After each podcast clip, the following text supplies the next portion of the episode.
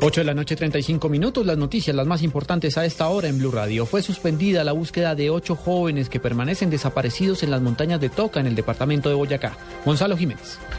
Más de 10 horas completaron los grupos de socorro la búsqueda de ocho jóvenes en las montañas del municipio de Toca.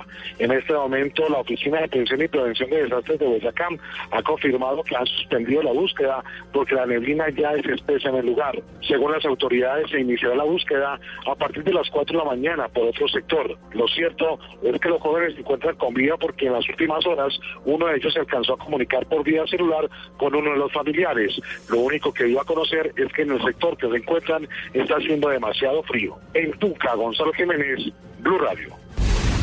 Más noticias en Blue Radio hasta ahora y expectativa por un video que revelará el presidente Juan Manuel Santos esta noche. Por el momento se desconoce si se trataría de nuevas revelaciones en torno a la campaña presidencial. El presidente candidato hizo el anuncio a través de su cuenta en Twitter y de inmediato le respondió el expresidente Álvaro Uribe. Presidente Santos, el video con que amenaza quién se lo dio, su agencia de inteligencia, su fiscalía o la revista de su sobrino.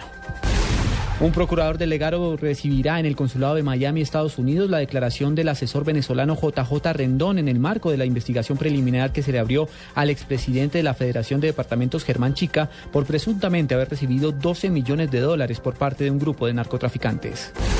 Por falta de pruebas para conocer su realidad financiera y un posible encubrimiento de liquidez que, que, pondría en grave riesgo el patrimonio de los compradores, la Secretaría de Hábitat de Bogotá ordenó la liquidación de la sociedad Cima Limitada, una empresa dedicada a la construcción y venta de vivienda en la capital del país desde mayo de 2007.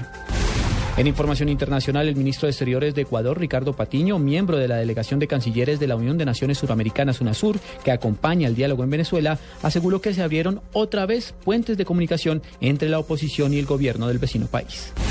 8 de la noche, 37 minutos.